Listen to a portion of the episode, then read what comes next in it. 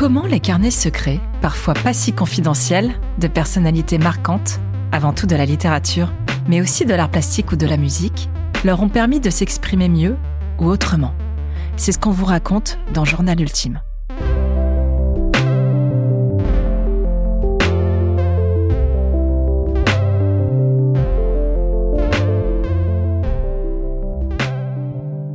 S'il y a bien un rocker dont les générations nées après son suicide en 1994 se sentent encore proches, c'est Kurt Cobain. Parce que son groupe Nirvana est, à son corps défendant, devenu la figure de proue du grunge, grâce à son punk garage torturé, doté de riffs ultra accrocheurs.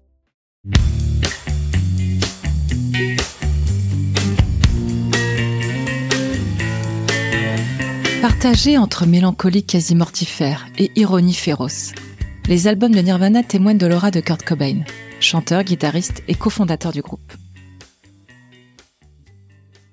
Si le fait d'appartenir à ce qu'on appelle le Club des 27 n'a fait qu'entériner sa célébrité, faisant de lui un objet de pop culte, il était un artiste accompli, aux convictions bien tranchées, ce que prouvent ses carnets intimes.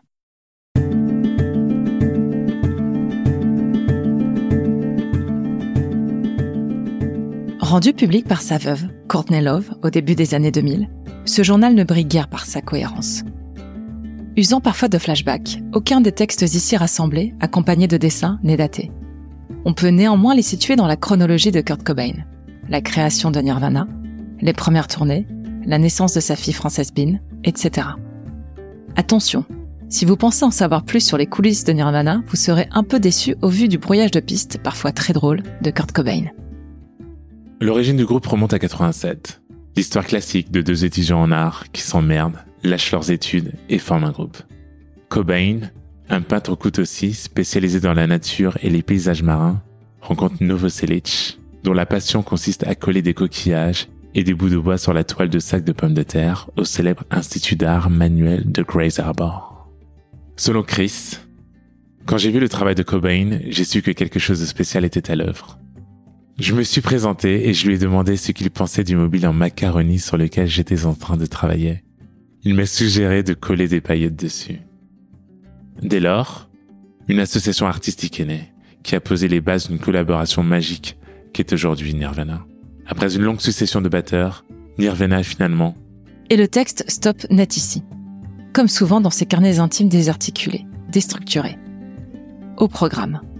Des recettes de flocons d'avoine au cacao des descriptions d'états d'endormissement, des récits de faits divers sordides, des cases de BD, des pensées écrites tout haut au sujet d'une petite amie peu compréhensive, des textes de chansons, des classements d'albums, des lettres dont on ne sait si elles ont été envoyées, comme celle adressée à un batteur qu'il faut bannir du groupe car il n'est pas assez investi. Ça part dans tous les sens, mais le fil rouge, c'est le verbe singulier du musicien. Dans les notes du livre, la traductrice, l'éminente critique rock Laurence Romance, annonce même qu'elle a appris le cobayen.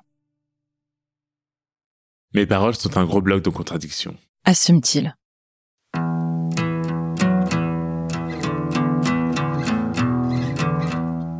Il s'aime, se déteste, aime les gens, les déteste aussi. Il cite Jill Scott Heron lorsqu'il dit que la révolution sera télévisée, bien qu'ayant déclaré, quelques saisons plus tôt, à quel point il a détesté. Il veut incarner l'underground, mais le critique également. Il soutient le journalisme avant de répéter à plusieurs reprises que les critiques rock sont affreusement mauvais. Le rock est l'expression de la liberté en musique. Ce qui veut dire faire et jouer ce qu'on veut. Nirvana signifie se délivrer de la douleur et de la souffrance du monde extérieur et ça rejoint ma définition du punk rock. Il ne cesse d'affirmer que le punk rock est synonyme de liberté, avant de balancer qu'il est mort. Puis de s'excuser. Il radote aussi parfois.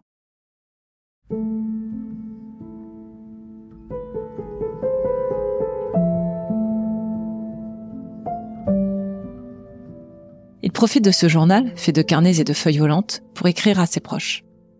La lettre adressée à son père éclaire ses ressentis d'enfant. Je mesure que si je me retrouve un jour dans une situation similaire à celle que tu as connue, le divorce, je me battrai jusqu'à la mort pour garder le droit de subvenir aux besoins de mon enfant. Je ferai tout pour lui rappeler que je l'aime plus que moi-même.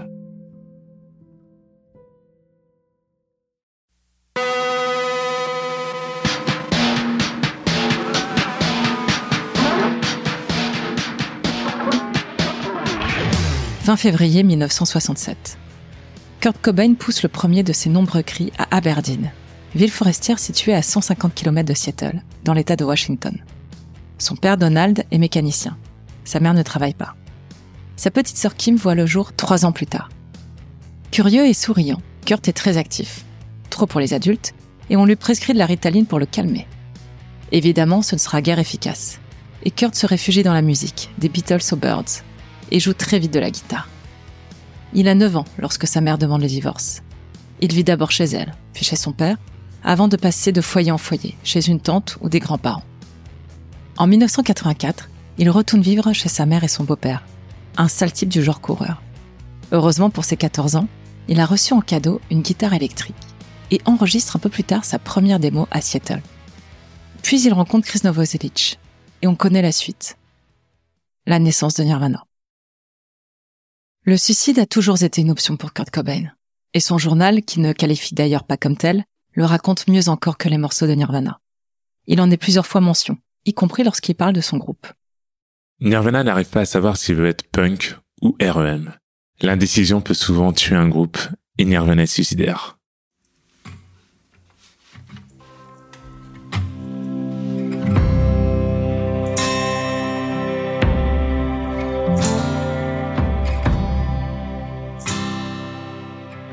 Assez tôt dans le journal, un souvenir remonte, sans doute plus fondateur qu'on ne le pense. Au lycée, Kurt Cobain a failli coucher avec une jeune lycéenne considérée comme attardée mentale, mais qui en réalité aurait été simplement mutique et traumatisée par des abus, ce qu'il apprendra par la suite. Là, torture mentale. Dixit Cobain, infligée par sa mère étant trop forte, il décide de se suicider. Mais pas sans avoir eu une relation sexuelle. Il essaye avec la fille en question, mais renonce au dernier moment. Cette piètre tentative fait le tour du lycée. On l'insulte. Il a honte. Et non seulement on peut imaginer que cela ne fera que renforcer son féminisme alors naissant, mais cela encouragera d'autant plus ses pulsions morbides. Comme beaucoup de gens m'aimaient bien, il y avait des partisans dans les deux camps. Mais le ridicule de la situation m'était insupportable. Donc un samedi soir, je me suis saoulé et défoncé. Puis j'ai marché le long de la voie ferrée et je me suis allongé sur les rails pour attendre le train de 11 heures avec deux gros blocs de ciment sur la poitrine et les jambes. Et le train s'est approché de plus en plus près. Il a roulé sur la voie d'à côté au lieu de me passer dessus.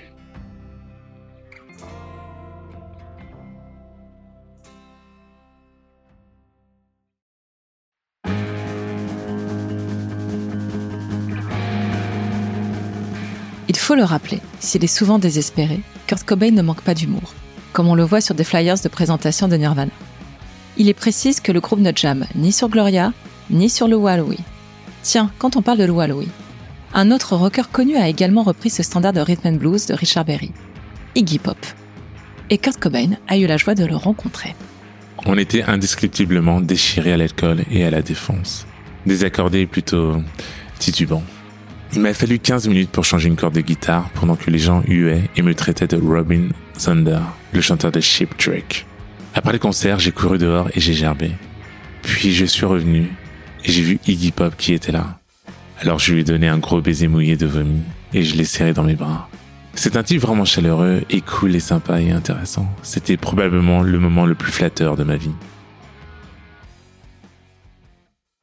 Nirvana est un groupe 100% underground mais en soif de célébrité, doté d'un cynisme mi-figue, mi-raisin. Bientôt il nous faudra un spray anti-nana. Bientôt nous jouerons Gloria et Lou à Louis, en rappel lors de concerts de charité avec tous nos amis célèbres. Comme avec la musique de Nirvana, on est touché par la sincérité écorchée à vif de Kurt Cobain. À l'image de l'ange de la pochette d'Inutero, le dernier album du groupe, paru en 1993.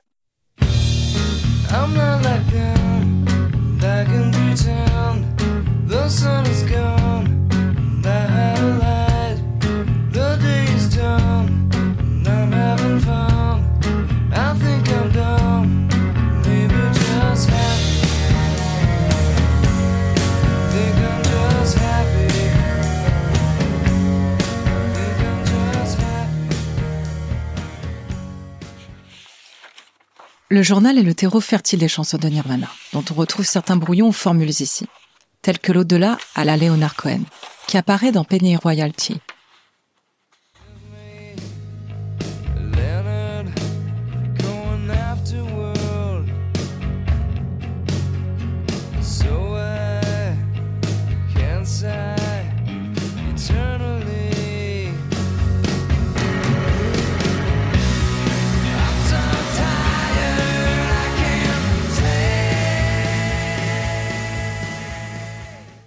Certaines pages expliquent comment ces douleurs à l'estomac l'ont poussé à prendre de la méthadone, puis de l'héroïne, faute de remèdes efficaces. Elles sont bouleversantes. Car d'une part, elles mettent en relief les racines de son addiction, mais aussi sans doute les excuses que l'on peut ensuite se trouver pour ne pas en réchapper. Lorsqu'il évoque avec autodérision son petit corps de rat anémique, la tristesse et la douleur sont prégnantes. J'aimerais qu'il existe quelqu'un à qui je puisse demander conseil. Quelqu'un qui me donne pas l'impression que je suis un sale type si je déballe tout. Et que j'essaie d'expliquer les insécurités qui m'empoisonnent depuis, oh, disons, 25 ans maintenant.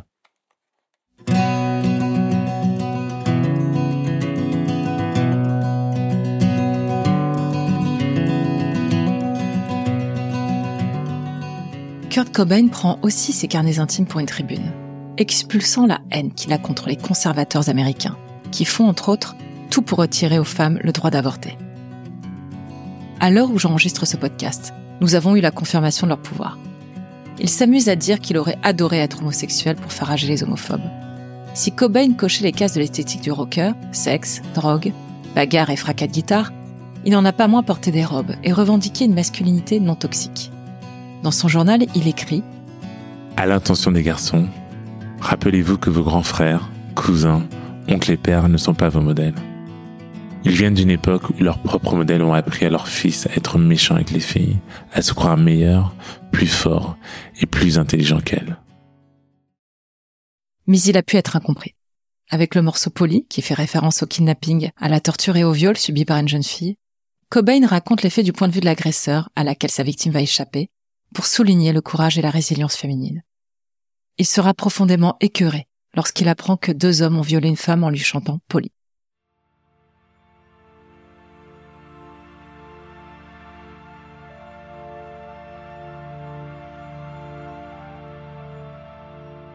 Cobain cultive aussi fièrement une androgynie parfois volontairement appuyée, s'inscrivant dans le siège de personnalités dites rock, allergiques au virilisme, tels David Bowie ou Lou Reed. En une période où tenir un discours inclusif n'était pas aussi répandu qu'aujourd'hui, il est toujours agréable de constater que certains avaient compris que la misogynie et le racisme n'avaient non seulement aucun intérêt, mais représentaient un danger pour la société et pour la culture. J'aime savoir que les femmes sont généralement supérieures aux hommes et naturellement moins violentes qu'eux. J'aime savoir que les femmes sont le seul avenir du rock'n'roll. J'aime savoir que l'afro-américain a inventé le rock'n'roll même s'il a été rétribué et reconnu pour ses efforts qu'en se conformant aux normes établies par l'homme blanc.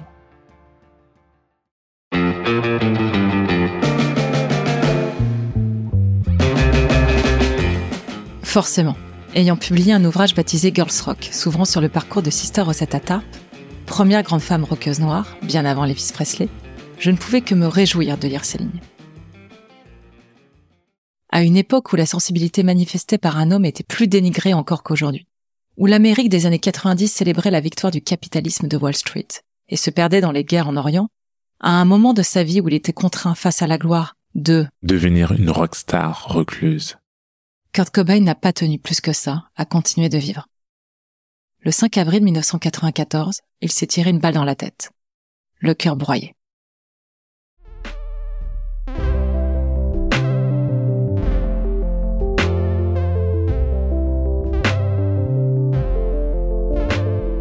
Dans d'autres épisodes de Journal Ultime, nous parlons de journaux tenus par des artistes ayant des points communs avec celui de Kurt Cobain.